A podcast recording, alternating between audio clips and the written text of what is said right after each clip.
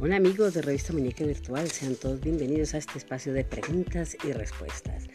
Esta vez tenemos las leyes del consumidor masivo. A los consumidores les exponen de forma clara y sencilla procesos que les favorecen como consumidores y a sus bolsillos, pero que a la larga dichos procesos sufren pequeñas variables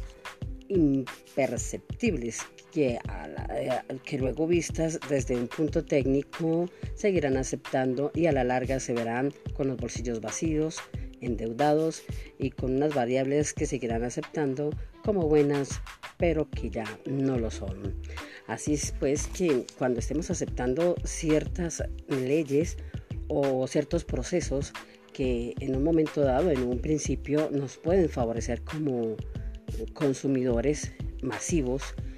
eh, tenemos que ver qué, tipo de procesos van afectando ese tipo de determinaciones que nos favorecían, pero que a la larga simplemente ya van llenando los bolsillos de los grandes productores y a los consumidores únicamente nos dejan la responsabilidad que somos culpables de consumir masivamente. Les habló Marta Orozco para revista Muñeca Virtual desde Medellín, Colombia.